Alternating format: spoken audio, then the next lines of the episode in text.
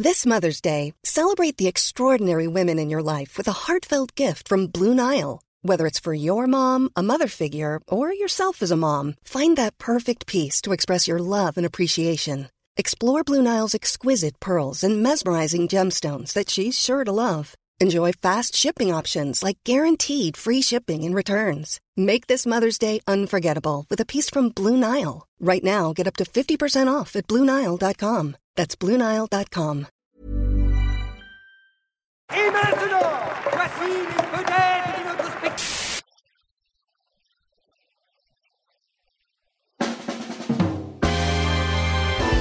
La Palme d'Or revient au metteur en scène de Triangle. C'est non. Qui viennent me voir, c'est une merde, t'es une merde, Noé. Je vous parle de solidarité avec les étudiants et vous me parlez travelling et gros plans.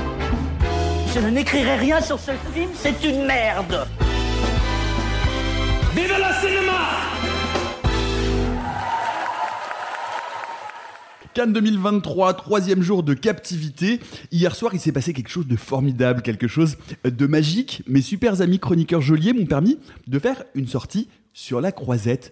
Quelle beauté, quelle magie, tous ces gens bien habillés, qui ont l'air si gentils et qui sentent si bons. Pour l'occasion, même, je m'étais euh, maquillé les yeux pour ressembler à mon idole, vous savez, mon idole, euh, le capitaine Jack Sparrow, euh, dans Pirates des Caraïbes.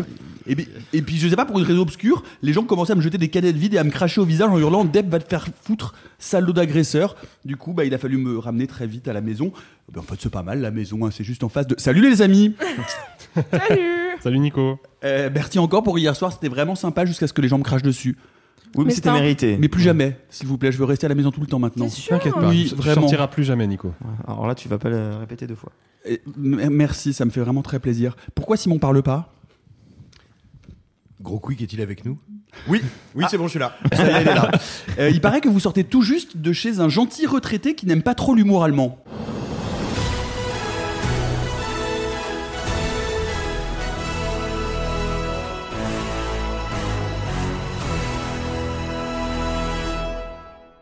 C'était un extrait d'Indiana Jones et le cadran de la destinée.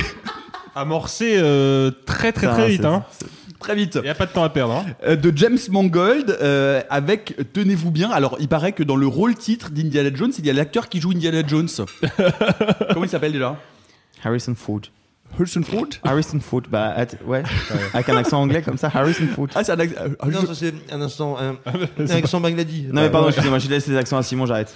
Euh, et alors du coup, ben, là pour le coup, c'est vraiment des réactions à chaud puisque nous sortons euh, tout juste de euh, la salle. Alexis, on va pas se mentir, tu l'attendais beaucoup cette Indiana Jones, tu l'attendais énormément. En fait, tu nous parles de ça en, en- environ 3 à 4 fois par heure depuis qu'on est arrivé à Cannes et depuis les 15 jours avant Cannes. Et ouais, je sais, je suis chiant, mais c'est comme chaque année à Cannes, il y a au moins une séance hors compétition qui, qui est vraiment là pour créer euh, l'événement. Et évidemment, cette année, c'était euh, avant tout Indiana Jones, même s'il y a le Scorsese qui va débarquer dans très très peu de temps.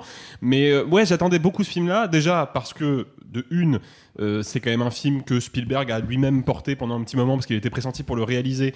Et puis finalement, il a, il a passé la main à James Mangold. James Mangold, cinéaste dont j'apprécie particulièrement le travail et qui, je trouve, est un des, des artisans euh, hollywoodiens les plus intéressants du moment. Dont on rappelle euh, rapidement et brièvement la filmographie pour ceux qui n'ont pas la ref. Oh, et il a fait donc Girl Interrupted avec Winona Ryder, il a fait. Copland avec Stallone, qui est un chef-d'œuvre. Identity, Identity, qui est une série B euh, fantastico-policière euh, plutôt sympathique. sous-estimé. Euh, Logan, qui est assez peut-être le meilleur film de Ouais, super-héros, toute franchise magnifique. Euh, donc il a, il, a, il, a, il a quand même euh, régulièrement un pied dans les grosses franchises, mais en même temps il aime bien cultiver sa, son propre cinéma euh, de divertissement de son côté, comme avec le récent euh, Le Mans 66 que personnellement je trouve très bon. Et donc moi ça me plaisait de me dire ok Spielberg passe la main mais un mec qui est pas un tâcheron et puis surtout il y avait eu le premier vrai trailer du film euh, où, où on sentait que bah, les scénaristes et les producteurs s'étaient un petit peu intéressés à une version euh, euh, d'un script pour Indiana Jones 4 pour le coup euh, qui avait été écrit je crois de mémoire par Frank Darabont et qui avait été finalement abandonné et qui nous racontait comment Indiana Jones arrive dans les 60s et comment c'est bah, en fait c'est un vieux boomer décati qui comprend plus son époque qui comprend plus le monde autour de lui et qui en plus a vécu tout un tas de tragédies personnelles qui l'ont amené finalement à sombrer dans le dans, dans un une- un environnement euh, solitaire. Il est acariâtre, il est à moitié alcoolo. Enfin, vraiment, le script, le Voilà. script de Darabont était vraiment pas tendre avec le Ce qui est personnage. exactement le début de ce film-là. Exactement. Ah, vraiment c'est Pete euh, de euh, Indiana Jones 5. Après la scène d'introduction dont on va reparler. Ouais, ouais. Mais euh, est-ce que j'attaque maintenant mon, mon avis sur le film? Bah vas-y. Bah, c'est raté. C'est raté de, pour moi, de A à Z. Mais vraiment, hein. Euh, non, Je, je- Simon me fait les gros Ah ouais, yeux. Simon fait les gros yeux Non, parce mais- qu'on n'a pas eu le temps. Enfin, Simon n'a pas eu le temps d'en parler. Moi, je, le savais. hein, je, vais, je vais être très honnête. Je, trouve pas le film euh, non plus euh, d'une médiocrité euh, spectaculaire quand on le replace dans le contexte du divertissement américain qui est quand même vraiment moribond depuis des années. Mais fondamentalement, je trouve que le film n'est pas bien écrit. Je le trouve vraiment. Je trouve qu'il a un problème de rythme et le film dure quand même deux heures et demie, ce qui est beaucoup plus que ses prédécesseurs. Et putain, euh, là, euh, les deux heures et demie, on les sent passer. Je trouve que techniquement, c'est bourré, bourré de problèmes et des problèmes qui sont, je trouve, difficilement euh, excusables quand on sait qu'il y a Disney derrière. Souvenons-nous quand même de Captain Marvel euh, et du de-aging incroyable de Samuel L. Jackson. Bah, là aussi, il y a du de-aging. Je sais pas si la copie qu'ils ont montrée à Cannes est terminée ou pas, mais moi j'ai vraiment le sentiment que enfin, ça ne fonctionne pas. Pour moi, ça fonctionne pas.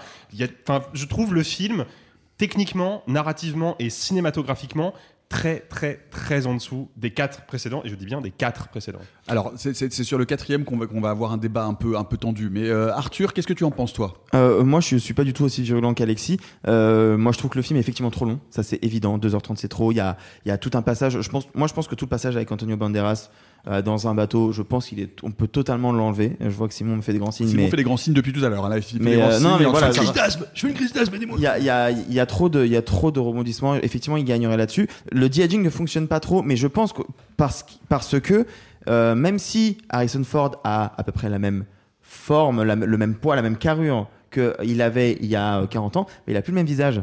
Donc même si on a beau essayer de travailler le de-aging, il ne peut plus bouger la bouche de la même manière. Il a des bajous et ça se voit dans le de-aging. Il ne s'exprime pas de la même manière. Et pareil, la voix. On entend le Harrison Ford Ouais, vieux. ça- ça, c'est- ça, et, vrai. forcément, le de-aging, à un moment, il y a un décalage aussi là-dessus. on peut rajeunir le physique, mais quand euh, on voit un Indiana Jones euh, jeune qui parle avec une voix de monsieur Mm. de 80 ans, il y a effectivement un problème de dissonance un peu. Euh, mais on, et on peut préciser que ce de-aging est strictement euh, réservé quasiment à la scène d'introduction. Quasiment, mais la scène d'introduction dure bien 20-25 minutes. Ouais, voilà, qui est assez longue. qui est quand même beaucoup. Qui est, qui est- qui est- qui est une, une réplique complète de, de Uncharted 2 dans, dans le train. C'est vraiment exactement la même scène. C'est la même scène. hein. Euh, Sophie, toi, tu as trouvé ça. I2. Voilà. Yes. Euh, après, Simon vient de reperdre euh, la, la- la- contrairement, la mâchoire. euh, contrairement à, je pense, toutes les personnes autour de la table, j'ai pas grandi avec Indiana Jones. Je les ai vus relativement tardivement et le 2, je l'ai vu il y a quelques semaines. Pour la première fois, j'ai jamais vu le 4. Donc j'ai vu le 1 étant gamine, le Lucky 3 you. étant ado et, euh, et voilà. Donc moi, j'y allais pas avec cette espèce d'attente. euh, de je vais retrouver quelque chose d'un peu nostalgique, je vais comprendre les clins d'œil ou quoi que ce soit. Moi, je venais voir un pur divertissement euh, parce que l'univers est sympathique et mais je- j'avais pas j'avais pas cette espèce de, de petite flamme qui me dit ça y est c'est le grand moment de mon festival comme pouvait l'avoir et a raison Alexis hein. Mm. Euh, moi c'était pas mon truc donc peut-être que j'étais même plutôt tolérante au début parce que c'est on, on vient pas potentiellement piétiner mon enfance et c'est juste que bah il y, a- il y a quelques moments où j'ai eu des petits fous rires nerveux Euh, c'est-à-dire que euh, il y a une partie euh, plutôt vers la fin du film où j'avais l'impression de voir une cinématique de jeu vidéo moche Oh Euh, non. ah, je trouve ça I2. Les Ah ouais costumes sont I2. Et alors, par contre, je vais dire ce que j'attendais dans le film. Ce que j'attendais, moi, c'était Phobeux Waller-Bridge. Bah, je, je retrouve pas que ça fonctionne Ah bon si bien que ça. Non, non, non. Euh, je la trouve un chouïa trop insupportable. Je la trouve un chouïa euh, irritante, irritable. Euh, je- On dit, je- on dit- on dit Phoebe, non? Parce que Phobeux, c'est C'est bizarre. pour se moquer de Thierry Frémaux qui, Ah, à la conférence pardon. de presse de Merci. Cannes, avait annoncé euh, la présence de. Phobeux ou alors Ah, je- j'avais pas la ref. Donc, Ah oui, non, non, je- c'est c'est- c'est juste une petite, euh, une petite blague Mm. par rapport à Thierry Frémaux.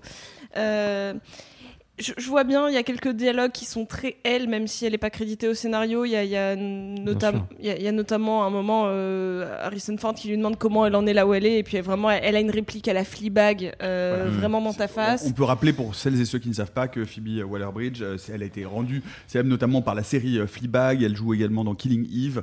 Euh, Euh, elle est non. scénariste. Elle, est joue, scénariste, elle, joue, pardon, elle, joue, excuse-moi. elle joue pas. Elle est, elle est scénariste de Killing Eve. Et je sais pas. Je, la trouve pas mauvaise. J'ai pas l'impression, en tout cas, qu'elle ne se donne pas du mal pour, euh, jouer. hein. Elle est pas paresseuse. Et j'ai pas l'impression qu'elle soit miscast non plus. J'ai vraiment l'impression que l'écriture est, un peu bancale. J'ai du mal à la. J'ai du mal à la cerner. Et globalement, comme le film m'a pas mal ennuyé. Euh, j'ai eu du mal à avoir des points d'accroche émotionnels, que ce soit avec elle ou avec lui. Euh, ou même avec euh, ce sidekick euh, gamin qui est là pour appeler 2001 et que je, je trouve là uniquement euh, présent pour démarrer des avions ou des voitures et je trouve ça un peu Hmm. bateau quoi genre les- ces trois caractéristiques c'est que c'est un voleur et qui sait démarrer des trucs enfin En même temps, démarrer des avions et des voitures et être bateau, c'est pas facile. Moi, j'aime bien. Je, je, je suis fatigué parce que je l'ai pas. hein. Démarrer des, des- Avion, voiture, bateau. bateau. Et c'est un bateau. Non, vraiment pas. C'était le quatrième jour de Cannes.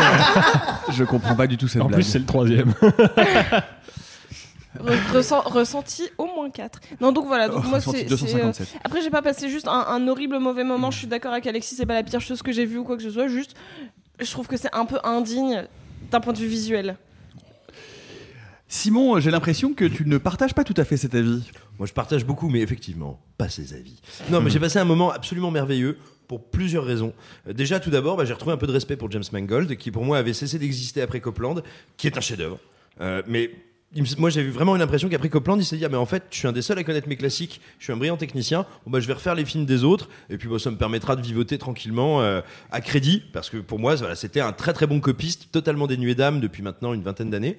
Euh, surtout le Mans 66, qui pour moi est du Howard Hawks de supermarché, sur lequel tout le monde, euh, tout le monde s'est tiré sur le jonc. Logan, c'était très bien. euh, Simon, Non. tu peux pas dire ça. Si non, Logan, c'était un très bon film mais de je te, dis pas que, super-héros. c'est- je te dis pas qu'il a fait quoi que ce soit de mauvais. Je te dis qu'il a fait un travail de copiste et il a, il a mis sur Logan un très joli filtre de vieux western crépusculaire, très bien fait. Ça ne m'intéresse pas. C'est tout. Je dis pas que c'est mauvais, ça ne m'intéresse pas. Et je trouve pas ça très excitant comme, comme promesse jusqu'à présent. Après, après Copland, je trouve pas qu'il ait proposé des choses très excitantes. Ensuite, euh, bah là, tout d'un coup, il se retrouve dans une position qui pourtant devrait être la position la plus intenable. Il doit se mettre dans les chaussons de Spielberg slash George Lucas d'une immense franchise de pop culture. Et je trouve qu'il le fait incroyablement bien en assumant qu'il y a, on va dire, tout un volet, sinon de fanservice, ou en tout cas d'identité remarquable de la franchise. Mais elle l'a pas attendu pour s'autociter. Hein. La franchise s'autocite depuis le deuxième épisode. Donc c'est pas lui qui euh, mettrait, euh, forcerait ça.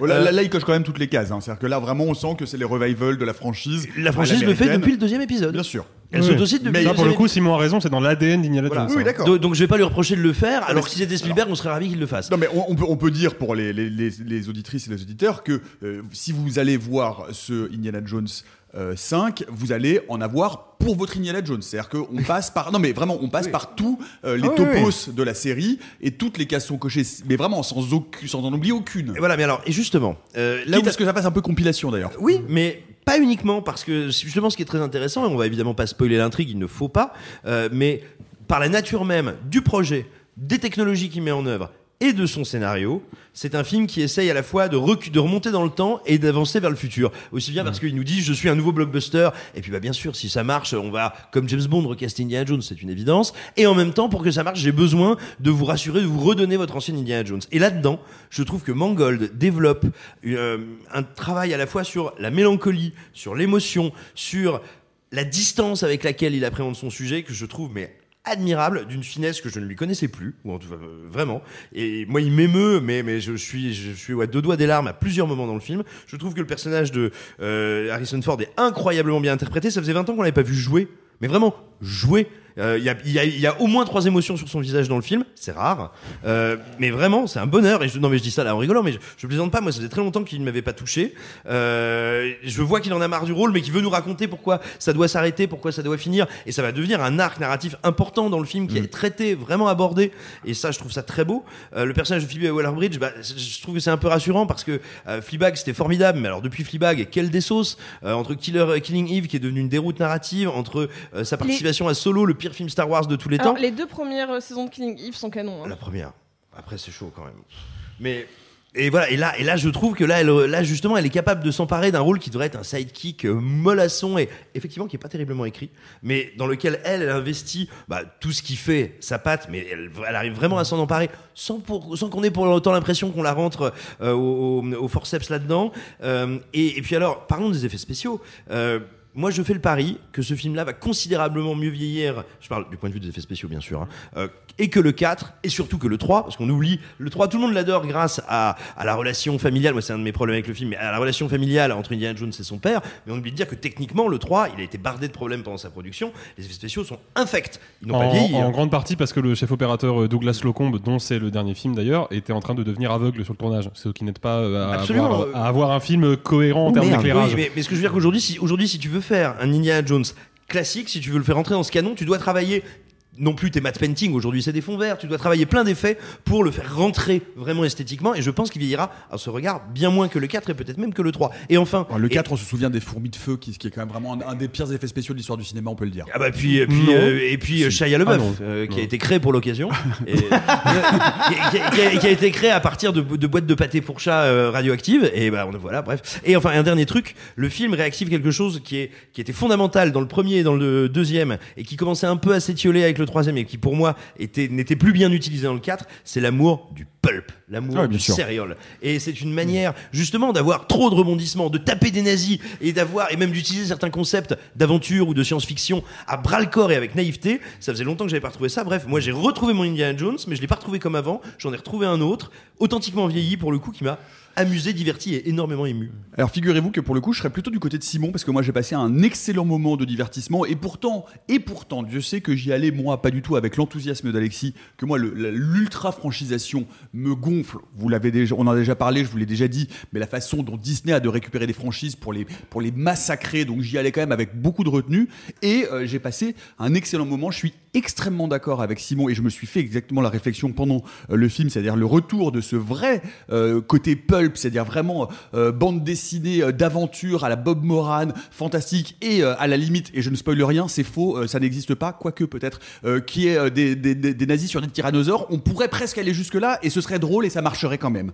Et donc, moi, ça, moi, ça au contraire, je trouve que effectivement, c'est bien écrit, ça en termes de rythme, alors je sais pas ce qu'il vous faut, parce que ça n'arrête pas littéralement. On enchaîne scène d'action sur scène d'action sur scène d'action. On- Alors il y en a qui sont plus ou moins réussis, et je serais assez- à peu près d'accord avec toi, Alexis, pour dire que euh, la, la brève scène d'action, parce qu'elle est assez brève, qui se passe sous l'eau et qui fait un clin d'œil à, à un élément euh, de la mythologie d'Indiana Jones, est certainement la moins inspirée et la moins réussie et la moins Ah, lisible. c'est- c'est- C'est c'est quand même c'est sévèrement plan-plan cette scène-là. Oui, oui, quoi. oui, non, mais bon, en même temps, elle dure très peu de temps. Arthur Non, non, c'est que c'était moi qui avais dit ça, mais c'est pas grave. Ah, pardon, excuse-moi, je crois Non, non, mais t'inquiète, mais, non, mais, je suis d'accord- non, mais on, on est d'accord, effectivement, elle, Ouais. elle est courte, mais c'est peut-être la Oui, moins le, le- le personnage Antonio Banderas sert pas à grand chose, Non. globalement, on est d'accord. Moi- Mais Moi, je suis d'accord avec Simon aussi sur euh, ce que ça raconte de, du, de regarder vers l'avant et regarder vers l'arrière. Et ce personnage Indiana Jones, qui est un archéologue, qui ne peut regarder que par le passé, qui refuse la modernité, c'est le, le centre du film. Moi, je trouve que c'est le truc le plus intelligent de tout le film. Oui, tout à fait. Et, et c'est pour ça que moi, j'aime beaucoup un dernier acte qui va être très contesté. Ouais, mais moi, moi, je- moi j'aime aussi le dernier acte. Et puis en plus, ça veut dire que ça, ça réactive aussi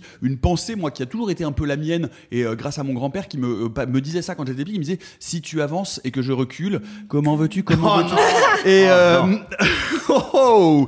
Enfance Euh, compliquée. Hein. alors, Surtout non. c'était son grand-père nazi qui avait volé euh, l'Arche d'Alliance. Non, donc, euh, euh, Matt Mikkelsen qui est un excellent méchant, il faut le dire. Moi, je veux je- dire un excellent nazi. un excellent- Ah bon est un excellent nazi. Non, mais Ah moi, je, ah, moi, je trouve que c'est ouais. super. Ah, moi, je trouve qu'il le joue. Ça il fonctionne. Un peu caricatural, mais ça Ah bon fonctionne. Mais bien sûr que ça, c'est caricatural, mais c'est là que tu rejoues le pulp de ouf. Quand, Non, à la fin, non, quand tu non, re- non, non, genre que lui, il soit convaincant dans son jeu, why not C'est pas du tout un bon méchant. Enfin, je suis désolée, mais il y a une scène à un moment dans un avion, c'est dans, une, dans tout, enfin bref, il y, a- il y a une scène dans un avion, et à un moment, euh, t'as vraiment Indiana Jones qui, qui dit, je vous donne pas de contexte, il fait... T'es sûr? Et là, je fais Oh mon dieu, il a dit t'es sûr? Oh maintenant j'ai tellement de doutes et tout. Je suis en mode. Mais Tu caricatures un peu. C'est mais- littéralement et puis ça. pas Et après, il, grave. s'assoit fait- et il- vraiment il fait une tête toute triste. Et euh, mon, mon voisin de salle, on a fait Il est tout mad. Oui, on on- on s- on s'ennuyait vraiment beaucoup. moi, moi j'ai- j'aimerais vous, j'aimerais vous entendre parce que alors après avoir dit que j'ai passé effectivement euh, un bon moment et que je trouve que euh, c'est infiniment supérieur au 4 qui est quand même vraiment une, une- un échec et qui pour moi on parlait euh, hier avec Alexis du, du meilleur ou du pire Spielberg certainement peut-être le pire des Spielberg. Euh, je, je- je trouve néanmoins qu'il y a ce, ce film me pose un problème et un problème euh, dont on va pouvoir discuter notamment euh, à propos et pour revenir sur le de-aging et sur les effets spéciaux numériques. La cascade c'est l'ADN du cinéma d'action c'est l'ADN d'Indiana Jones et c'est encore aujourd'hui dans certaines franchises je pense notamment à Mission Impossible euh, le, le- le- le- le- le point d'ancrage euh, de l'intérêt du film et de certains comédiens comme Tom Cruise qui tiennent absolument euh, ou Jason Statham à faire leur cascade eux-mêmes. Or, le problème là, c'est que, notamment dans la scène d'introduction, il y a tellement de numérique partout, et c'est vrai que c'est quand même relativement vilain, qu'à un moment donné, je n'ai plus du tout le frisson épique de la cascade parce que je sais qu'il n'y a plus de cascade et que tout est faux. Et donc moi, cette scène d'Uncharted 2 dans le train, parce que c'est exactement une citation d'Uncharted 2, effectivement, il y a un moment donné où j'ai l'impression d'être devant du jeu vidéo.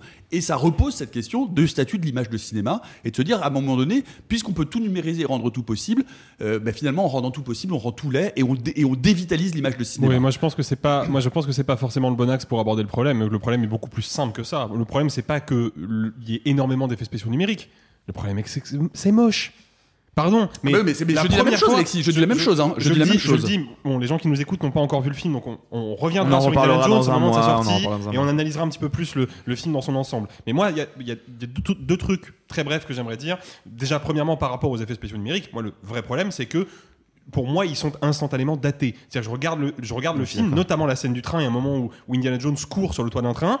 Je ne crois pas une, Une seule seconde. seconde. à la véracité de ces images. Moi non Or, quand je regarde, euh, je sais pas moi, Ready Player One, qui est pareil, un film bourré d'effets spéciaux numériques, 70% du film a été tourné en performance capture, je crois littéralement à tout ce que je vois. Mais tout, jusque dans les moindres détails. Mm. Parce que c'est pas un problème de numérique ou pas numérique, c'est un problème d'exécution technique et de qualité de rendu. C'est tout. Et là, je trouve qu'en termes de qualité de rendu, c'est catastrophique. Mais Alexis, euh, et, je, et je pense, y compris si, si nous avions vu euh, ces deux films à, à leur sortie, alors que nous étions ou trop jeunes ou pas nés, mais euh, Comme un poisson. Absolument.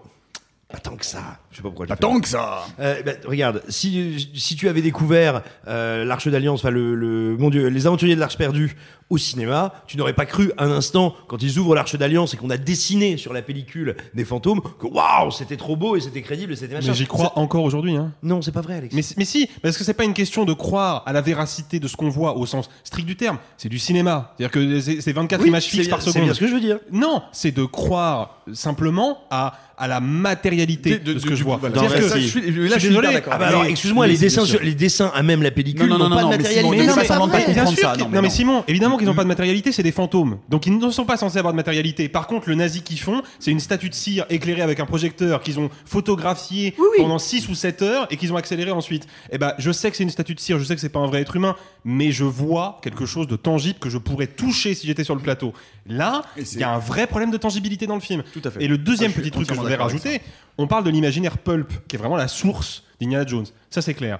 La source, pour George Lucas, c'est-à-dire pour l'écriture du film, pour la création des personnages, pour la création des péripéties, mais la mise en scène de Spielberg sur les trois premiers, et c'est d'ailleurs le problème avec le 4, c'est qu'il a changé d'avis sur le 4, il n'aurait pas dû faire ça, mais sur les trois premiers, la mise en scène de Spielberg, elle vient d'où? Elle vient de John Ford, elle vient de David Lean, elle vient d'Howard Hawks, elle vient du classicisme hollywoodien dans sa forme la plus fastueuse, la plus noble, la plus, euh, la plus pompière presque. Et c'est la jonction des deux, c'est-à-dire l'imaginaire très pulp, un peu déluré, un peu vintage et fantaisiste, et une mise en scène de grosses machines hollywoodiennes, c'est ça qui fait le charme de Indiana Jones, et c'est pour ça qu'Indiana Jones 4 se plantait, parce que la mise en scène de Spielberg revenait au niveau du pulp. Et ben James Mangold, il a fait la même erreur. C'est-à-dire qu'à nouveau, c'est un film qui, esthétiquement, ressemble à une vieille bande dessinée pulp un peu datée et le problème c'est que ça fonctionne pas et ça fonctionne encore moins quand la moitié du film est constituée d'images numériques qui pour le coup se marient quand même pas bien et c'était encore une fois déjà le cas avec Indiana Jones 4 avec l'imaginaire pulp Oui, il y, a- il y a un vrai problème là Arthur. Et moi, je voudrais juste aller un tout petit peu plus loin qu'Alexis là-dessus. Euh, je dis ça alors que j'aime plutôt bien le film. hein. Mais par contre, il y a un constat qui est indéniable, c'est que, alors c'est peut-être parce que je les ai découverts gamin, mais moi, les Indiana Jones, j'ai vraiment des plans en tête. J'ai vraiment des images que je trouve sublimes. Je n'en ai pas une seule dans celui-là. Et pourtant, j'aime le film. Et je vois ne qu'ils ont. qui ne répètent pas un peu Ouais. les, les images qu'on a déjà vues dans les Et pourtant, je sais qu'ils n'ont pas ça. tourné sur fond vert. Je sais qu'ils ont tourné dans des décors réels. Et ça se voit. Et, et, et, et même s'il y a des scènes de train que je trouve euh, effectivement pas belles et que et je me pose la question sur la grotte, il n'y a pas un plan où je me suis dit, oh waouh. Alors que pour le Le coup. côté iconique. Ouais, alors que pour le coup, chez Spielberg, c'est quand même un, assez récurrent. Et un, et, un, et un mot, moi, je, je- et on en reparlera, parce que le film On en sort reparlera bientôt, on en reparlera, mais il y a une scène, moi, qui fait évidemment référence à d'autres scènes du cinéma, et notamment à Mission Impossible. C'est une scène où, à un moment donné, euh, Phoebe va essayer de monter dans un avion en attrapant euh, le, le- le- le train d'atterrissage. Et bien là, tout est numérique, et là, je trouve qu'il n'y a aucun vertige, et je pense à la, je, je pense à la, à, à la cascade avec Tom Cruise, et on voit bien la différence qu'il y a dans la notion et l'interprétation de cascade à l'ère numérique, et ça, il me semble que c'est un problème, Simon Et alors, très Et ce sera le rapidement. mot de la fin. Oui, en un mot, mais alors moi j'avais envie d'en parler parce que c'est précisément là où je trouve que c'est plus intéressant et supérieur à ces mêmes passages dans Mission Impossible que j'adore. Attention, c'est pas pour taper sur Mission Impossible, mais pourquoi? C'est parce que fondamentalement, presque philosophiquement, pour sortir un peu du simple plaisir de cinéma, j'ai l'impression que l'espèce de, fuite en avant, enfin de course en avant de Tom Cruise, à savoir je dois faire les choses en vrai pour les capturer au cinéma, j'ai l'impression que c'est une fuite en avant parce que le cinéma c'est l'art de la tromperie, du, du trucage. Or, il y a plusieurs moments dans le film où il y a des de montage qui sont faits pour te donner l'impression et des, des moments où c'est le vrai, le vieil Indiana Jones, que oui, il est vraiment, il est vraiment passé par ce tuk-tuk, que oui, Philippe Waller-Bridge, il a vraiment sauté ce pont. Et en fait, je trouve ça toujours plus stimulant et excitant de voir un effet de cinéma que une espèce, encore une fois, de fuite en avant, de capturer du réel. Vraiment. Pas moi, tout. je veux dire, Ok. moi, voir un plan fixe de, de, de Tom Cruise accroché à un avion, je vois que c'est pas du numérique, je me dis, waouh, il a pris des risques, mais en fait, ça me fait rien. Ouais, c'est parce que bah, on ne fait pas la même chose au cinéma, et tant mieux, mais parce que moi je trouve qu'il y a un vertige de la cascade. Bref, très rapidement, point fort, point faible en un mot, et la note au phénomètre, Simon. Ah, Le phénomètre, on est sur un gros euh, 12 sur 10. Et, euh, et le, le point fort, le, le- écoute, le point fort, c'est, c'est, mais le point fort, c'est Indiana Jones en fait. J'ai retrouvé Indiana Jones. Et euh, le point faible, qu'est-ce que ce serait le point faible? Euh, Le point faible, c'est, euh, je sais pas pourquoi euh, ils ont confié le climax à, à Alain Chabat, mais euh, pourquoi pas. Sophie, point fort, point faible, phénomètre.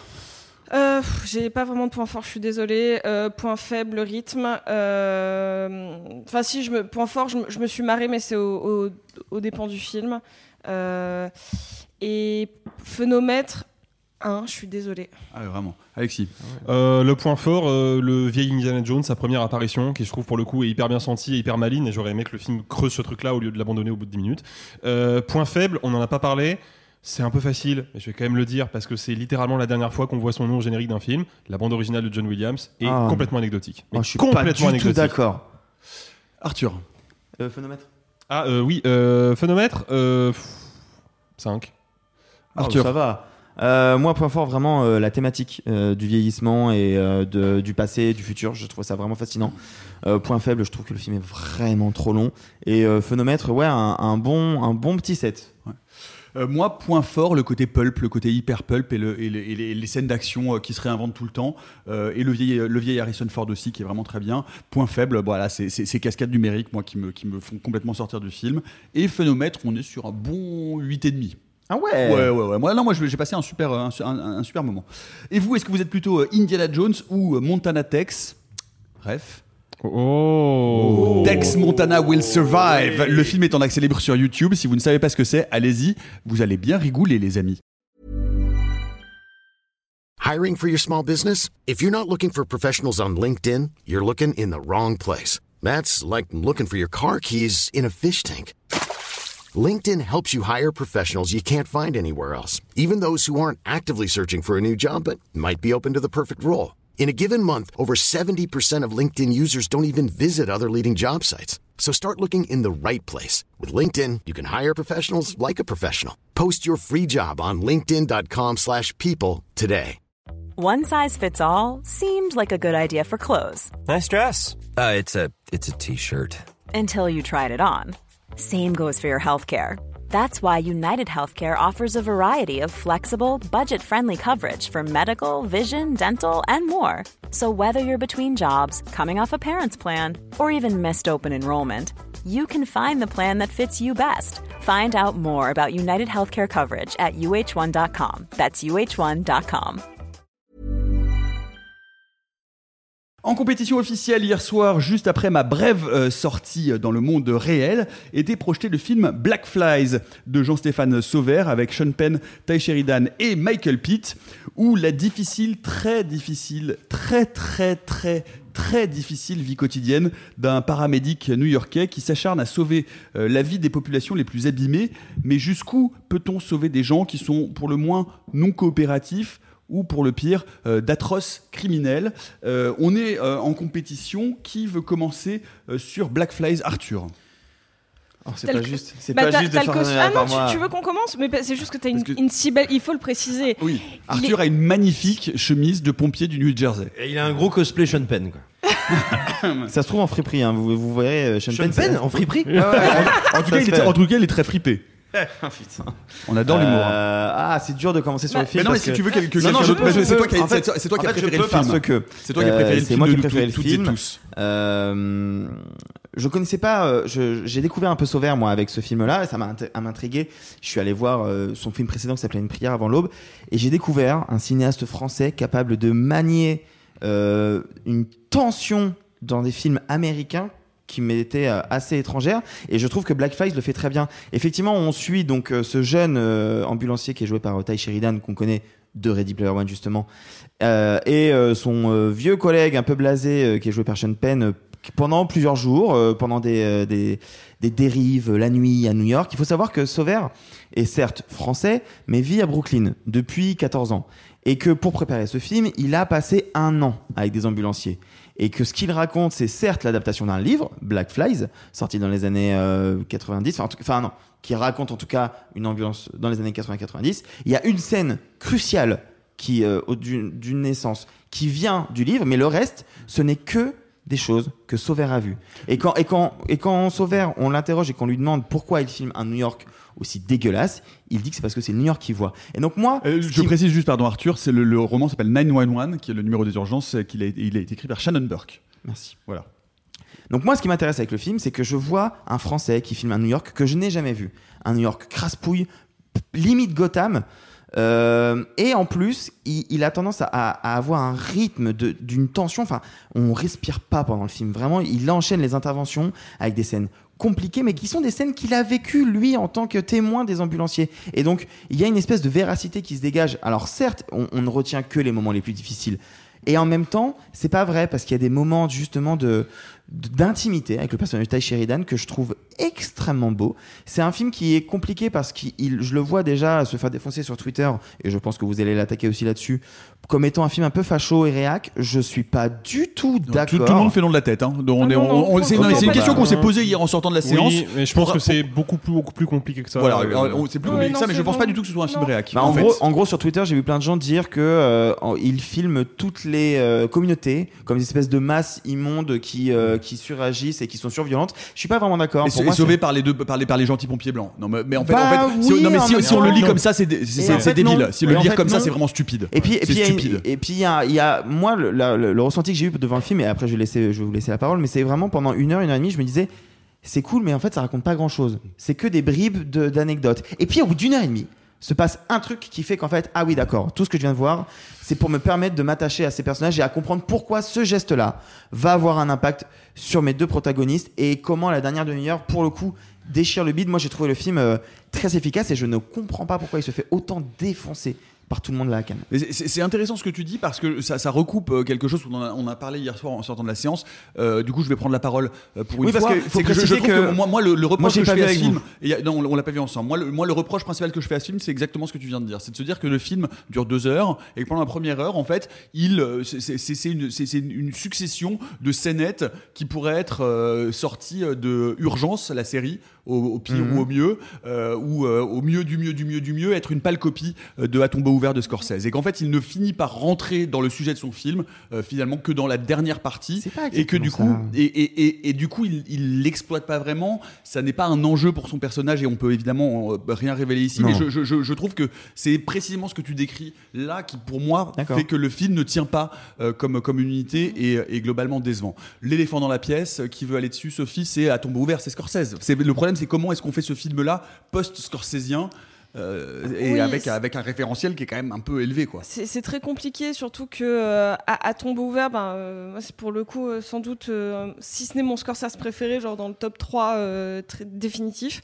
Et, et en fait, je trouvais qu'il y avait une espèce de, de, de folie et presque de déshumanisation. Et là, je crois que ce qui me gêne, c'est que le, le film tente d'humaniser un peu tout le monde, mais vraiment à la truelle. Moi, il y a un vrai souci de caractérisation et de bêtise dans ce film, notamment sur le personnage de Ty Sheridan, que on caractérise sur euh, quelqu'un qui est euh, qui, bah, qui devient euh, qui devient un, sauveur parce qu'il n'a pas pu sauver sa mère. Quoi, c'est sa caractérisation. Sa mère s'est suicidée, on le sait très tôt. Il n'a pas pu la sortir de la baignoire. Donc forcément, quand il a une relation amoureuse, tu le caractérises, genre son rapport à la sexualité comme quelque chose de presque oedipien, de il faut que je la sorte de la baignoire, puis finalement je vais avoir un rapport compliqué avec est-ce que je dois sauver ou est-ce que je dois tuer parce que sauver c'est ce qui euh, me permet de vivre et en même temps comme je peux pas toujours y arriver ça me détruit. Je trouvais ça d'une d'une lourdeur et pareil avec Sean Penn.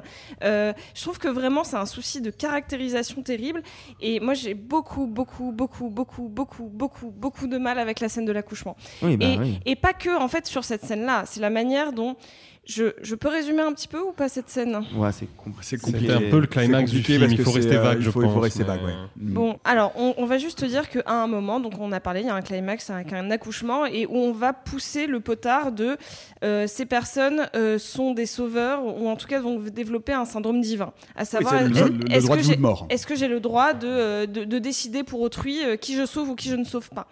Sauf qu'en fait, le, film nous met un petit peu trop près euh, d'un dilemme moral qui, moi, me, perturbe. Mais à la limite, s'il était allé jusqu'au bout de sa pensée, ça ne m'aurait pas gêné. Si on était vraiment allé, on en reparlera, Arthur, avec des spoils euh, tous les deux. Sauf qu'à la fin, le film nous dit que la réponse était euh, plus ou moins évidente et que de toute manière, ces personnes-là, leur, dilemme n'était pas, pas si dilémant que ça, parce que de toute manière, c'est pas leur, pas leur droit. Et en fait, le film répond.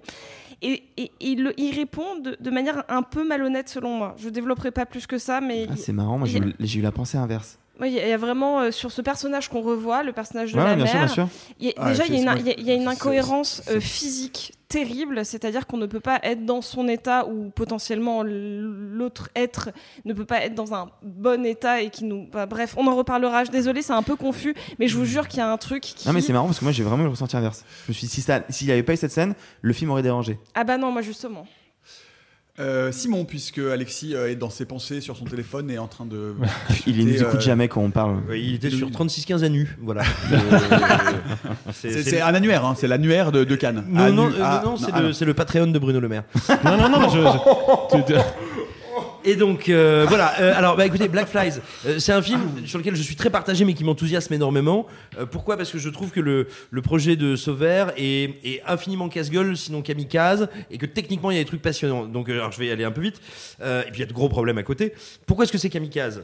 Bah, Évidemment qu'il a vu à tombeau ouvert de Scorsese. Je pense même que le film n'est ni un plagiat ni un remake, c'est carrément un commentaire du Scorsese, même dans les trucs qui loupent d'ailleurs. C'est-à-dire que dans le Scorsese, qui était de 99 si je dis pas de bêtises. Euh, oui, à tombeau ouvert, c'est 99. voilà. ouais. Et, Ouais. et bah, donc, notamment, ce qu'il y a dans la tombe ouverte, c'est cette idée que l'horreur et la putrescence et la destruction du corps social sont partout, mais la grâce aussi.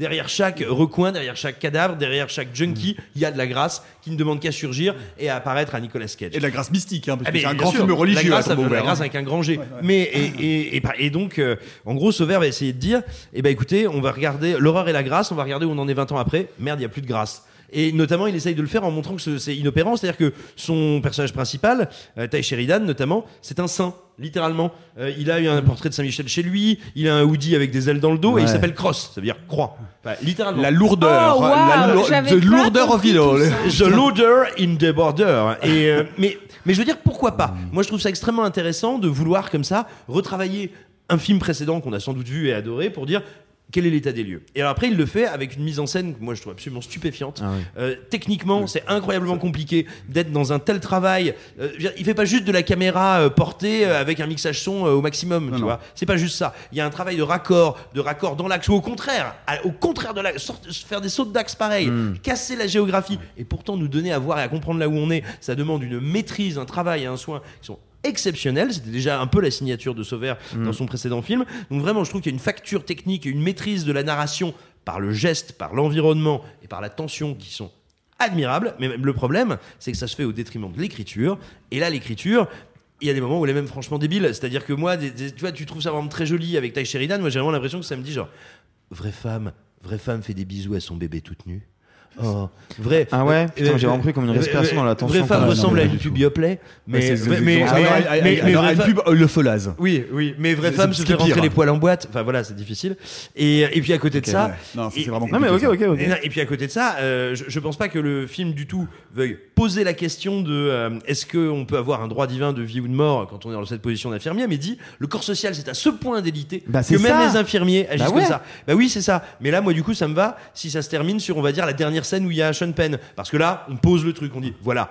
C'est fini. Et voilà, les, un et voilà constat. les conséquences de ça. Voilà. Voilà Et les conséquences de ce qui repose sur leurs épaules. Et sauf Sauf que c'est un film hollywoodien. et- et- bah oui, mais il voudrait ne pas l'être. Hollywoodien, Et, et sauf qu'après, film new-yorkais, après- hein. et après, à mon sens, il trébuche, où il nous dit genre, et après cette dernière scène avec Sean Penn, où on est notre petit Saint-Michel, bonjour Ty Sheridan, comment tu vas? J'ai la larme qui coule, mais je repars au front. Et ça, Et ça, c'est c'est dommage. Mais encore une fois, moi je trouve le film stimulant et je recommande le visionnage, parce que je trouve qu'en termes de mise en scène, c'est un sacré tour de force. Je suis tout à fait d'accord euh, avec Simon une fois de plus euh, sur la mise en scène parce que c'est il y a une vraie euh, il y a une vraie patte de mise en scène, il y a une vraie proposition de mise en scène euh, dès le début et qui est très très séduisante. Euh, le, problème étant euh, une fois de plus effectivement surtout par rapport à cette question euh, qui, euh, qui, qui est l'épine dorsale du film, c'est que comme le disait Sophie, euh, Sauvert il a la réponse à sa question dès le début, c'est-à-dire que ça n'est pas du tout une question ouverte et qui se soumet à son spectateur, il sait exactement dès le début comment il va y répondre et, et c'est ce qui c'est ce qui appauvrit mon- à mon avis immensément le, le propos du film. Alexis sur la mise en scène peut-être. Euh, ouais, ouais, ouais. Bah, pour, pour, euh, pour faire court, parce qu'encore une fois, les, les, les gens qui nous écoutent ont certainement pas eu l'occasion de le voir, ou alors ils sont à Cannes et ils sont très chanceux. Black Flies, le truc, c'est que moi je trouve que le démarrage du film est vraiment prodigieux. Mais vraiment. C'est-à-dire que j'ai pris une espèce de claque esthétique et, nerveuse en pleine tête qui m'a vraiment, vraiment mis très, très mal. D'un point de vue sensoriel, je trouve cette ouverture complètement folle. Rien, que- pour ça, je recommande le visionnage du film. C'est malgré tout un film que j'aime pas beaucoup et Évidemment qu'il y a la filiation avec euh, à tombeau ouvert de Scorsese qui est évidente, mais en fait c'est surtout que à tombeau ouvert, en tout cas le souvenir que j'en ai, c'est un film qui suit le quotidien d'un ambulancier joué par Nicolas Cage, mais c'est pas un film qui va fondamentalement nous parler, en tout cas pas en priorité, de ce que c'est d'un point de vue pragmatique que d'être ambulancier à New York. C'est un film, comme tu l'as dit Simon, comme tu l'as dit Sophie aussi, qui va s'ouvrir vers autre chose, vers une espèce de réflexion métaphysique sur le poids du deuil, sur l'errance euh, psychologique de ce personnage, parce que c'est quelque chose que travaille beaucoup Paul Schrader. Paul Schrader, il parle d'une situation concrète. Qui est le pour scénariste aller- du film? Mais exactement, pour aller vers le, le métaphysique, c'est ce qu'il faisait déjà avec Taxi Driver, qui, malgré son titre, parle pas du tout de ce que c'est que d'être un chauffeur de taxi à New York. hein. Ah bah, J'ai jamais compris le film alors. Euh, non mais là je trouve que moi cette ouverture ces espèces de, de 15 premières minutes hyper violentes hyper euh, sèches et hyper brutes moi je vois ça et je me dis ok le mec est parti à l'opposé d'un tombeau ouvert. C'est à dire qu'il va me dire pendant deux heures je te mets dans la peau de ces ambulanciers qui n'ont pas le temps d'avoir une vie, qui n'ont pas le temps de penser, qui n'ont pas le temps de réfléchir, qui sont juste là, dans l'urgence, en permanence, pour essayer de colmater les brèches de l'humanité. Et qui sont des- pas des ambulanciers, hein, qui sont des pompiers paramédics. C'est pas Exactement, la même chose. exactement. C'est-à-dire qu'ils interviennent et ils font les premiers Voilà, gestes et ils exactement, sauvent. tu as raison. Et le, le fait est que moi je vois ça et je me dis, ok, là on est parti pour deux heures en enfer et je pense que ça va être une très grande séance. Le problème c'est que non, parce qu'effectivement au bout d'un moment le film se dit, non mais en fait ça m'intéresse pas tant que ça de parler de la condition des paramédics. Je vais plutôt parler de qu'est-ce qui se passe quand l'être humain d'un coup se rend compte qu'il a la possibilité de sauver des vies. Mais du coup aussi de ne pas les sauver. À quel moment est-ce qu'il va shifter? Et là, vachement je trouve que je trouve que c'est intéressant dans le fond, mais alors dans la mise en pratique et dans la forme, c'est d'une lourdeur symbolique Ah, Mais la- la- le- écrasante. Le symbolisme religieux est Il y, a, vraiment. il y a un plan que je vais me euh, permettre de, de- la de- lourdeur de débardeur, révéler parce que je, je dis pas le contexte dans lequel s'inscrit ce plan, donc je révèle pas fondamentalement l'histoire. Mais il y a un moment dans le film où il y a le personnage de Sean Penn qui est euh, assis sur un toit d'immeuble et qui littéralement fait des doigts d'honneur à Dieu, quoi. Et là, tu te dis, ok, donc on en est à ce niveau-là Ah ouais de symbolisme lourdin. On est vraiment dans le caniveau Ah, du symbolisme. de là, à New. York, mais euh, Là, c'est vraiment, vraiment compliqué. Et, et- et c'est compliqué surtout quand tu connais le, le- le- le parcours de ce personnage-là et l'issue de ce parcours que je ne dévoilerai pas. Mais ah, ça rajoute une couche de lourdeur à la lourdeur. Et moi, je suis sorti du film, j'étais éreinté, mais pas dans le bon sens du terme. J'étais pas éreinté émotionnellement, j'étais éreinté intellectuellement. Quoi. Le film m'a gonflé profondément. Quoi. Très rapidement, tour de table, point fort, point faible, phénomètre. Simon. Le point fort, c'est la mise en scène et euh, le travail vraiment sur la matérialité euh, du récit que je trouve très très impressionnant. Euh, le point faible, euh, c'est l'écriture qui est un peu poubelle la vie. Quoi. Phénomètre Phénomètre, euh, euh, 6 roses sur 10 Non, je- j'avais une blague, mais non. Euh, Sophie. Euh, le point fort, c'est euh, le mélange photomontage. Enfin, le- la, la photo est magnifique et le, le- le montage, quand il est dans le dynamisme, est, est vraiment euh, on point, euh, ce qui donne une incroyable scène d'ouverture. Point faible, l'écriture, la lourdeur euh, et euh. Rien que pour la scène d'ouverture, ça vaut un 3 ou un 4.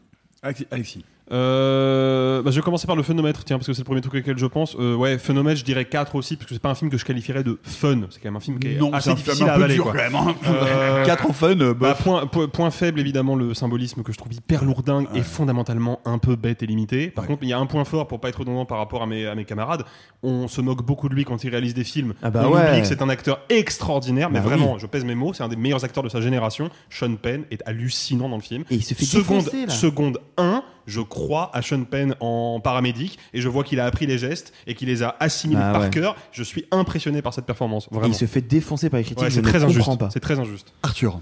Euh, moi, le point fort, c'est vraiment le réalisme de toutes les séquences euh, de, de sauvetage que je trouve euh, vraiment vertigineuses. Le point faible, c'est peut-être effectivement euh, certaines caractérisations ou oui, effectivement, les scènes play, on va dire. Mais moi, je les aime bien, mais c'est vrai que maintenant. Les scènes Yoplait C'est moi qui ai dit ça Ouais, ouais, ouais, je vais les appeler ça comme ça maintenant. Les scènes euh, d'intimité. Ah. Et fun, et fun, euh, c'est pas fun, c'est pas fun, c'est pas ennuyant, mais c'est pas fun, donc 4. Euh, ouais, moi, bon, bah, évidemment, point fort, euh, pareil. Je suis comme Sophie, euh, c'est ma préf d'ailleurs, je, vous- je vous le dis.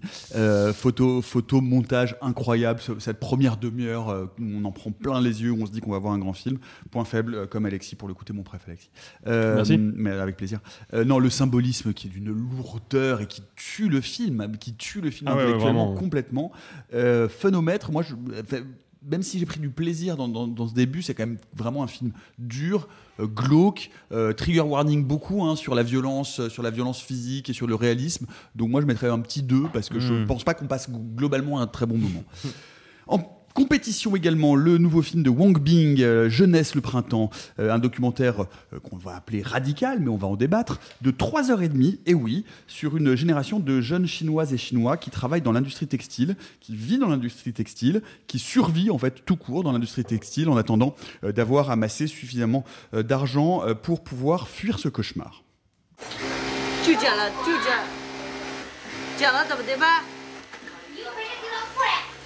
就剪了，就剪，剪了怎么的办？要不是给我删了我没名字。你是不是女人？ Euh, Alexis, euh, ce film Jeunesse le printemps de Wang Bing, euh, film très euh, très canois, hein, de se dire on va faire euh, Oui. trois heures et demie de doc euh, et prendre euh, le Grand Théâtre Lumière, qui est une salle avec euh, une jauge de plus de 1000 personnes, pour vous montrer un documentaire assez radical, euh, tant dans sa forme que sur le fond. Ouais, en fait, le, le, le, pour expliciter peut-être un petit peu plus, mais le, le, côté, euh, la séance canoise, c'est la séance où on rentre dans la salle, on sait que ça va être un peu une épreuve physique et intellectuelle. Des fois, ça débouche sur des choses absolument formidables, parce que c'était le cas de Pacifiction d'Albert Serra, hein, qui est quand même 2h45 de Bonhomme à Gimel sous les tropiques. Sur le papier, tu te disais, bon, ça va être compliqué. En fait, c'était fascinant. Là, euh, le bilan est plus mitigé en ce qui me concerne sur jeunesse, parce que Wang Bing a clairement adopté un, point de vue euh, extrêmement radical. C'est que il est donc dans cette espèce de gigantesque ville-usine en Chine où toute une génération de jeunes gens qui ont, je pense, grosso modo entre 20 et 30 ans, euh, pour faire large, travaillent dans l'industrie textile et donc passent leur temps à fabriquer à la chaîne des vêtements qui, on le devine très vite, vont servir à habiller les Occidentaux. Et, euh, dans cet univers extrêmement euh, aliénant, déshumanisant, extrêmement précaire, bah, Wang Bing va rentrer avec euh, plusieurs caméras. Le tournage, je crois, euh, a été extrêmement long. Je crois que c'est plusieurs années de tournage. Cinq hein. ans, de 2014 Voilà. à 2019. Donc c'est quand même vraiment un projet de très très longue haleine. Et donc, en fait, Wang Bing va rentrer avec cette caméra avec pour volonté de capter le réel tel qu'il est, vraiment dans sa matière brute. Ce qui est moi quelque chose qui m'intéresse sur le papier, sauf que là je trouve qu'il le pousse à une, une telle radicalité que ça en devient presque contre-productif. Parce que faut comprendre que le film se veut à tout point de vue anti-narratif, c'est-à-dire qu'il ne veut pas faire d'histoire, il ne veut pas tracer des lignes euh, de vie, en fait, il veut juste capter des bouts de réel et ensuite les agencer d'une manière que je qualifierais d'aléatoire. Et surtout, il veut pas de style, mais c'est-à-dire vraiment pas de style. Donc on a des plans qui vont être complètement surexposés parce que il ne veut pas que son opérateur change le diaphragme de la caméra en sortant d'un bâtiment. Donc d'un seul coup l'image est toute blanche et on voit plus rien. On va avoir des moments de ce qu'on appelle des décrochages de mise au point, c'est-à-dire qu'on va avoir des plans flous que normalement on vire d'un montage, lui il va les conserver et les faire durer 5, 10, 15 secondes. Donc on est vraiment Ouais, dans un une geste- minute, une minute trente Voilà. parfois. hein. Donc C'est on fou, est t'as dans un geste- flous. on Ouais. est dans, dans un geste qui est extrêmement radical, extrêmement aride. Et là, il y a- moi, ça me pose un problème idéologique. C'est-à-dire que je ne suis pas forcément le mieux armé pour juger d'un point de vue artistique l'objet que nous propose Wang Bing, mais je trouve que quand on a un sujet aussi fort que celui-là, aussi important à traiter et qui en plus n'a jamais été traité. Moi, j'ai jamais vu un film, ni de fiction, ni de documentaire, qui prend place dans cet environnement-là, en fait. Dans cette gigantesque ville-usine. Je n'ai jamais vu ça. Et ben, le problème, c'est que la forme du film, par défaut, le rend inaccessible pour 98% du public. Et ça, c'est quelque chose qui, moi, idéologiquement, me perturbe. C'est-à-dire qu'il y a un moment où, pour moi, faire du cinéma, faire de la mise en scène, c'est d'abord identifier quel est son sujet et ensuite eh ben, utiliser les éléments de langage du cinéma pour se mettre au diapason de ce sujet-là et pour le rendre accessible intellectuellement et émotionnellement au public. Et là, c'est pas le cas. Et je vais même aller un tout petit peu plus loin. Et après, je, te passe la parole, Nico. Mais je trouve que à ce compte-là, le fait que le film dure 3h30, on pourrait se dire que, ok, c'est pour nous faire ressentir un minimum la temporalité euh, excessivement étirée, excessivement répétitive du quotidien de ces euh, jeunes gens-là. Sauf que 3h30, dans l'absolu, ça reste juste une, une micro-particule de leur quotidien, puisque eux vivent ça tous les jours de l'année, sans pause, sans vacances, sans échappatoire. Bah, dans ce cas-là, tu fais un film expérimental de 80 ou 100 heures et tu le projettes en continu dans une exposition d'art contemporain ou dans un musée et tous les jours, les gens peuvent aller voir littéralement le quotidien de, de quelqu'un de précaire à l'autre bout de la planète. Et là, c'est pertinent. Donc à ce compte-là, faire un film de 3h30, moi je vois pas pourquoi, il aurait pu faire un film de 1h30, il aurait dit exactement la même chose. En tout cas pour moi. C'est intéressant hein, parce que donc euh, il dit que donc il a suivi pendant 5 ans, il dit qu'il y a 600 heures euh, de rush, euh, ils ont été trois personnes à tourner en parallèle et en même temps et euh, son projet initial c'est de faire un film de 10 heures.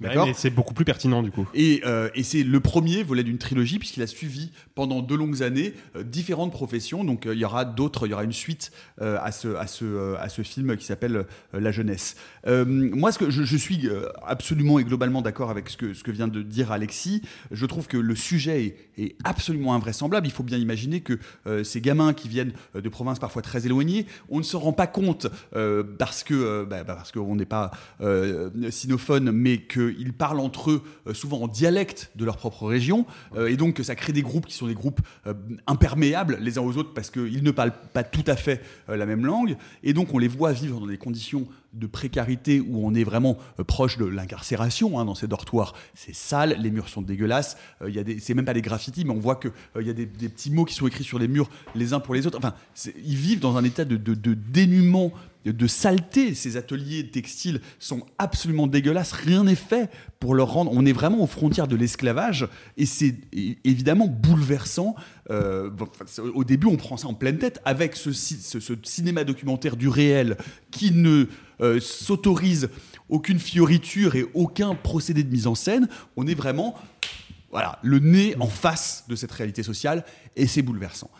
Ensuite, euh, la question euh, que pose et que soulève Ale- Alexis, à mon avis, est effectivement la bonne. C'est-à-dire qu'il y a à ce point euh, la volonté de ne surtout pas faire de narratif pour pouvoir exposer de manière extrêmement brute la dureté et la violence de ces conditions, euh, que on on va même, et Wang Bin va même jusqu'à euh, te, te retirer à la dernier moment le- le- le- l'espoir de la possibilité d'une narration. C'est-à-dire que on suit par groupe euh, ces gamins, on les voit interagir entre eux, euh, on les voit par ailleurs le soir se bourrer la gueule et avoir une vie qui est une vie de consommation de ces produits manufacturiers, c'est-à-dire qu'ils veulent avoir le dernier iPhone, ils, ils parlent de s'acheter des fringues, et donc ils sont eux-mêmes dans une sorte de, de boucle infernale, euh, alors qu'ils sont les esclaves de ce système, et qu'ils en sont également euh, les, les, les contempteurs et les consommateurs.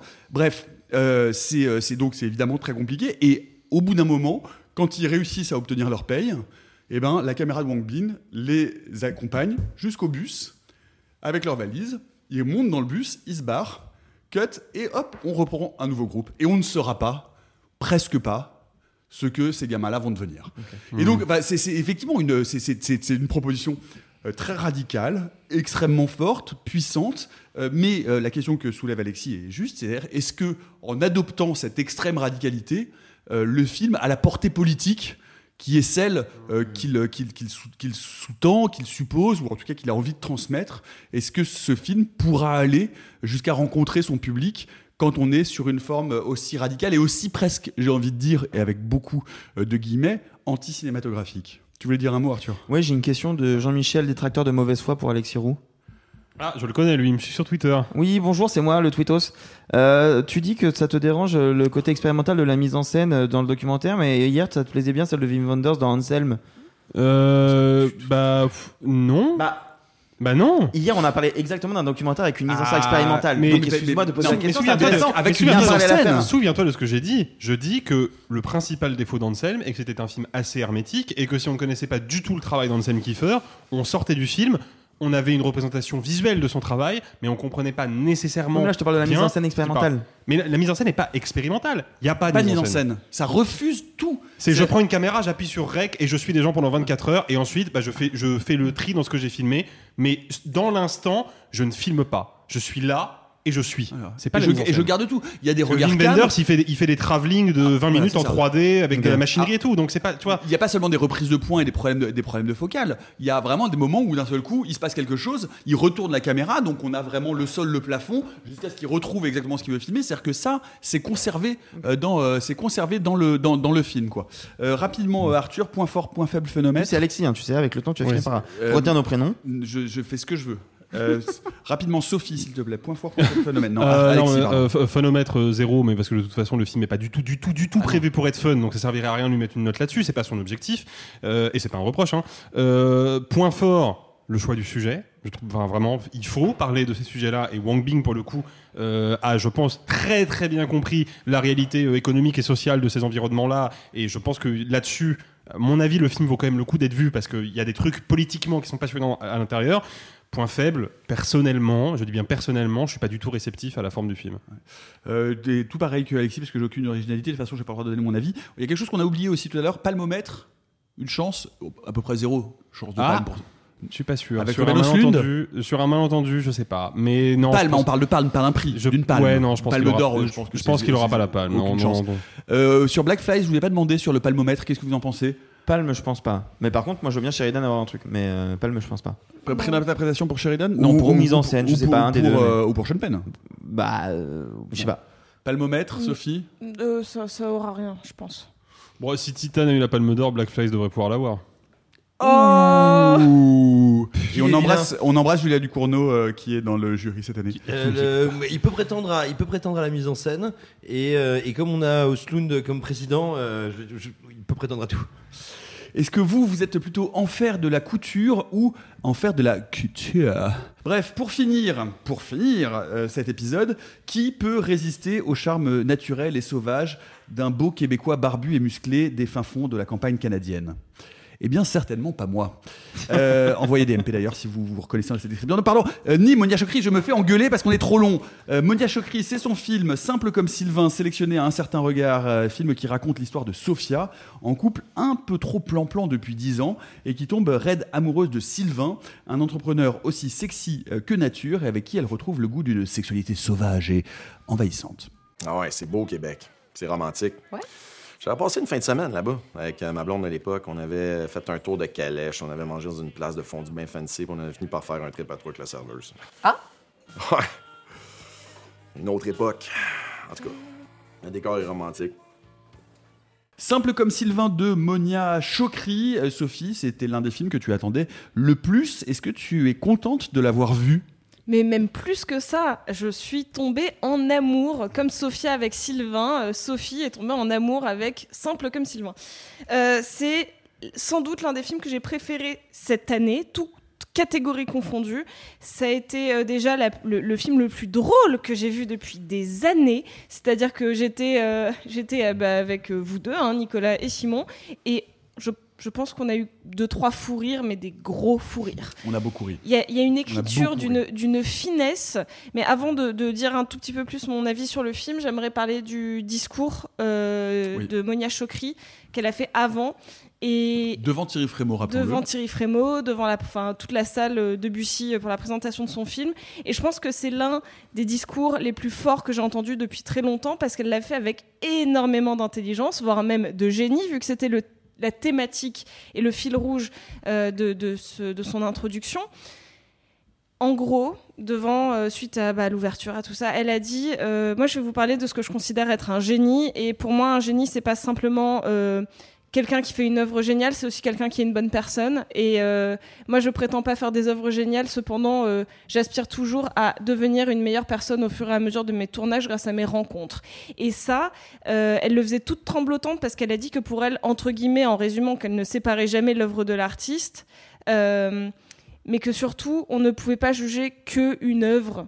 Euh, il, il fallait toujours le mettre en contexte. Et en fait qu'un génie n'était jamais quelqu'un qui mettait qui ne, créait que de, une œuvre géniale mais qui était aussi un être bon et en fait, elle est juste revenue poser les bases.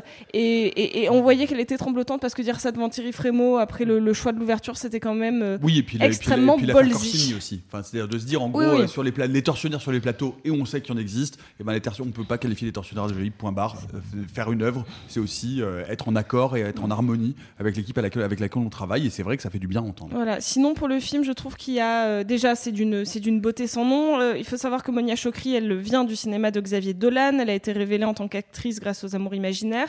Elle a repris son chef-op, notamment le chef-op de Mommy, qui, euh, malgré ce que je pense de, de Mommy, euh, a quand même une photo magnifique. Et là, elle en tire toute la subtilité, la beauté, la force, les couleurs.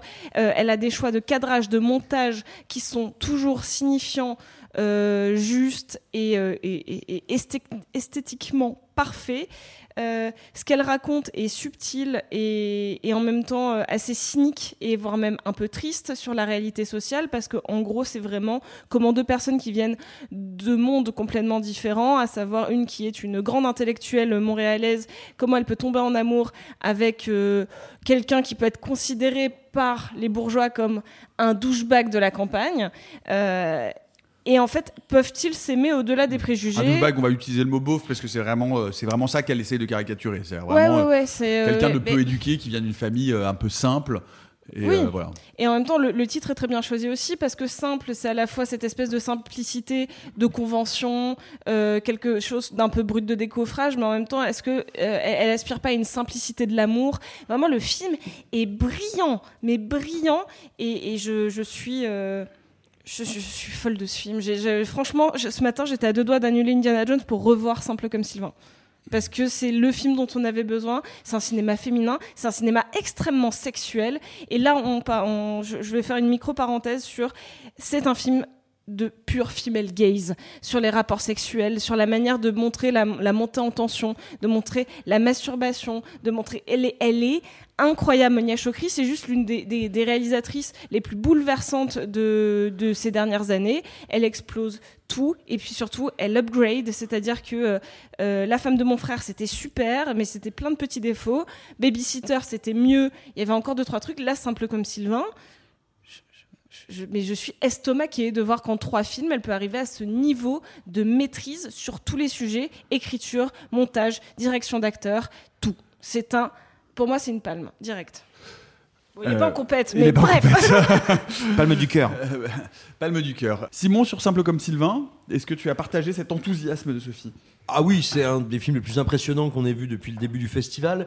Euh, on dit, et c'est vrai souvent, qu'il n'y a pas assez de comédie à Cannes. Euh, bah, c'en est la preuve parce que ça fait déjà un bien fou de rire et de rire à gorge déployée devant un film et de rire à gorge déployée devant un film qui est marrant à en mourir.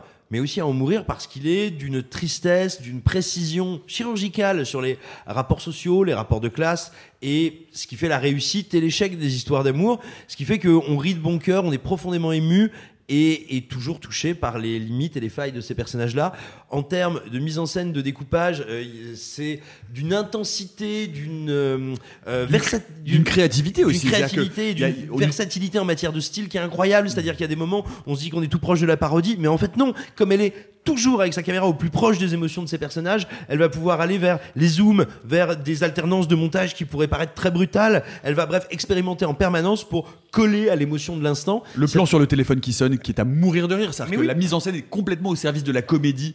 Elle, va même souvent casser son image, soit en insérant un objet sur le visage de quelqu'un ou en détourant l'ombre d'un personnage pour pas qu'on le voit. Et en fait, elle va jouer toujours euh, avec son cadrage sur l'humanisation ou la Déshumanisation. La déshumanisation. Fatigué. La déshumanisation.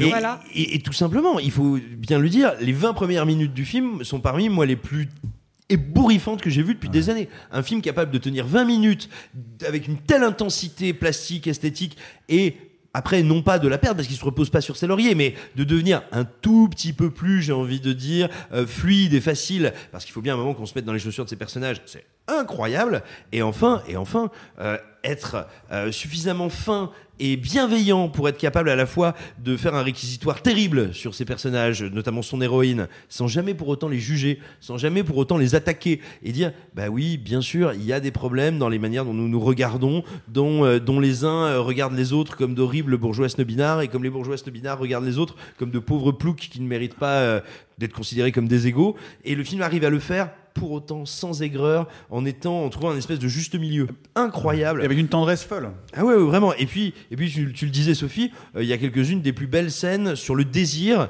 et aussi sur le sexe en général, euh, où on passe du masculin au féminin avec une, une évidence euh, qui est éclatante. Non, c'est une merveille. Oui, et puis il faut, il faut aussi parler de l'écriture et de la rythmique comique. C'est vrai que c'est, c'est- c'est- moi je trouve ça d'autant plus, d'autant plus ébahissant que, euh, que euh, on n'a pas l'habitude et que surtout à Cannes de voir des comédies et de prendre les comédies pour des films sérieux.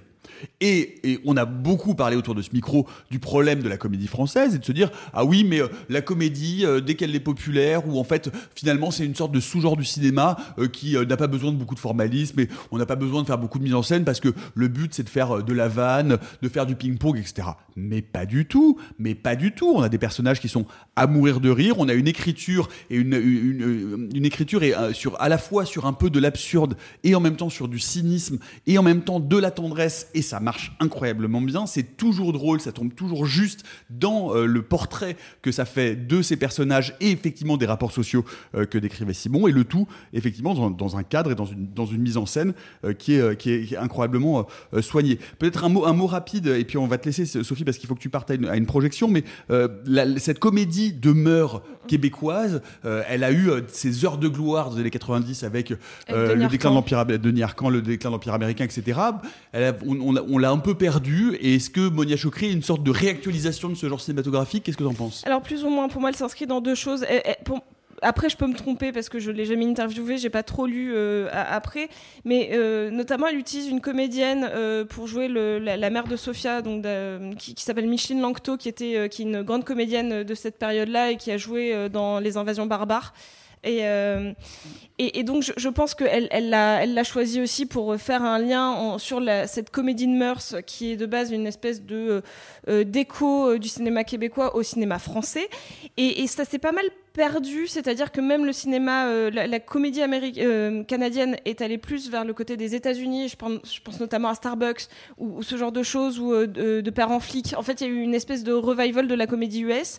Et, euh, maintenant, on est dans une période du cinéma féminin, euh, mais qui est plutôt d'ordre dramatique. C'est-à-dire qu'on a vu une émergence de cinéma très trash, très triste, euh, sur des adolescences contrariées. Je pense notamment à la Des Mouches à feu qui euh, avait fait euh, son petit effet, ou plus récemment Noémie dit oui. Et en fait, Monia Chokri, pourquoi elle, sort un peu de tout ça C'est qu'elle est la représentante d'une espèce de nouvelle vague. Elle, s'est plus inspirée du cinéma de Dolan pour la mise en scène, on va pas se mentir, sur quelque chose d'extrêmement esthétisant que n'avaient pas les comédies de, de Niarcan, par exemple, qui étaient beaucoup plus simples dans leur cadre.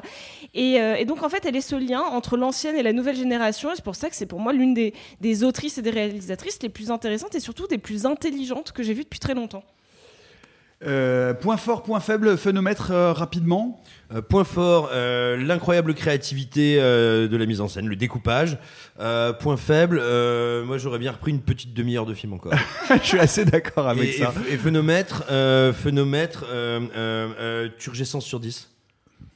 Tu sais que ça marche pas, c'est pas des vrais notes. C'est pas des Oui, vrais mais notes. j'arrive pas à- il veut plus dire de chiffres. Mais Ouais, j'arrive c'est pas à noter le, le fun et je suis mauvais en maths. Sophie. Euh, j'ai pas, j'ai vraiment pas de point faible pour le coup. euh, c'est un sans mais ceux du film, ceux du film. Excellent, j'adore l'humour. Euh, c'est c'est parfait de bout en bout et euh, le, le point fort pour moi c'est euh, notamment le, le- la manière qu'elle a de diriger ses comédiens. On sent qu'il y a vraiment beaucoup d'accompagnement et notamment euh, Magali Lépine euh, Blondeau euh, qui joue euh, Sophia qui est flamboyante et euh, phénomètre Michel Sardou sur 10 Ah, Michel Sardou sur 10, ça marche très bien. Private joke Euh, fou là. Pareil, euh, euh, point fort, euh, point fort Sylvain. Sylvain. pardon. Non, pardon. Point fort. Il n'existe Euh, pas, c'est un personnage, Nicolas. C'est Pierre-Yves Ah, Cardinal. ben non. et il Là, actuellement, dans l'esprit de Nicolas, il existe fort, fort, fort. Ah ouais. non, non, fran- franchement, euh, énormément de points forts. Je pense, je pense vraiment, moi, ce que je trouve extraordinaire, c'est vraiment de se dire que la comédie, c'est un genre, c'est du cinéma, et qu'on peut faire du cinéma en faisant de la comédie. Et vraiment, ça, il faut le rappeler, ça, c'est important, ça marche, et quand ça marche, c'est merveilleux. Point faible, pas grand chose non plus, pareil, comme Simon, on en aurait bien pris un quart d'heure, 20 minutes, une demi-heure de plus. Et phénomètre. euh, Non, j'allais faire un accent, mais je suis pas sûr, non.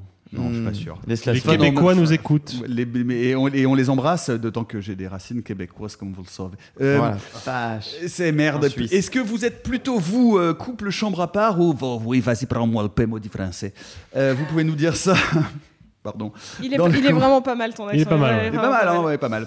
Euh, merci beaucoup. Sophie, si tu dois filer, tu peux filer ou non, comme tu ou Arthur, vous. vous- Bon, on a une projo là maintenant. Bah, cassez-vous. Ah, parce qu'il veut nous parler de Bruno Le Maire. Oui, parce que c'est le moment, c'est notre épisode du jour ne serait pas complet sans l'extrait du futur prix Congour, euh, fugue américaine de Bruno Le Maire, aujourd'hui lu par notre euh, ami québécois des rives du Saint-Laurent, c'est Montréal. Elle aimait dominer France. Au début de leur relation, elle avait joué la jeune femme prude, pleine de bonne volonté. Elle n'avait pas eu de mal à donner son corps souple, charnu, grand sac osseux de France, mais elle y avait trouvé peu de plaisir. Elle qui brûlait de désirer l'assouver, elle avait épousé un homme rentré, qui ne voyait dans les affaires de sexe qu'un intérêt relatif, pour ne pas dire que cela la remplissait de la nuit. C'est toujours la même chose, non, Oscar? Au bout d'un certain temps, non, France, ce n'est jamais la même chose. Il y a toujours du nouveau à trouver dans le sexe. N'as pas bien cherché. Le cul à la fin, c'est ce qu'il y a de plus sain. C'est le seul moment de liberté qu'on nous donne, à nous autres. France ne partageait pas cet avis. Et voilà, c'était la DME de BLM. Putain, la Je suis vache. désolée. Je suis on peut s'excuser. On avait, on avait qu'on des va gens tous qui nous partir écoutaient du maintenant. Québec, ça y est, on en a J'ai- plus. J'espère vraiment que finalement Monia Chokri n'a pas écouté l'émission. C'est votre faute, en fait, vous m'avez demandé. C'est vrai que là, on a été, on a été vache. C'est tout pour aujourd'hui. Vous le savez, le cinéma c'est la vie, Cannes c'est la mort. On se retrouve demain. N'hésitez pas euh, à nous suivre individuellement, euh, chacun d'entre nous ou collectivement, sur nos réseaux sociaux pour suivre en direct. Et bien souvent des petits tweets que l'on peut faire euh, directement en sortie de séance. Et puis, bah, c'est vrai que les réseaux sociaux c'est aussi une petite fenêtre de liberté. Enfin pour moi de, de liberté. Hier j'ai pris une photo que je publierai. À demain les amis. C'était sympa. Euh, À demain. et gloire à la liberté. Messieurs, il n'est de bonne société qui ne se quitte.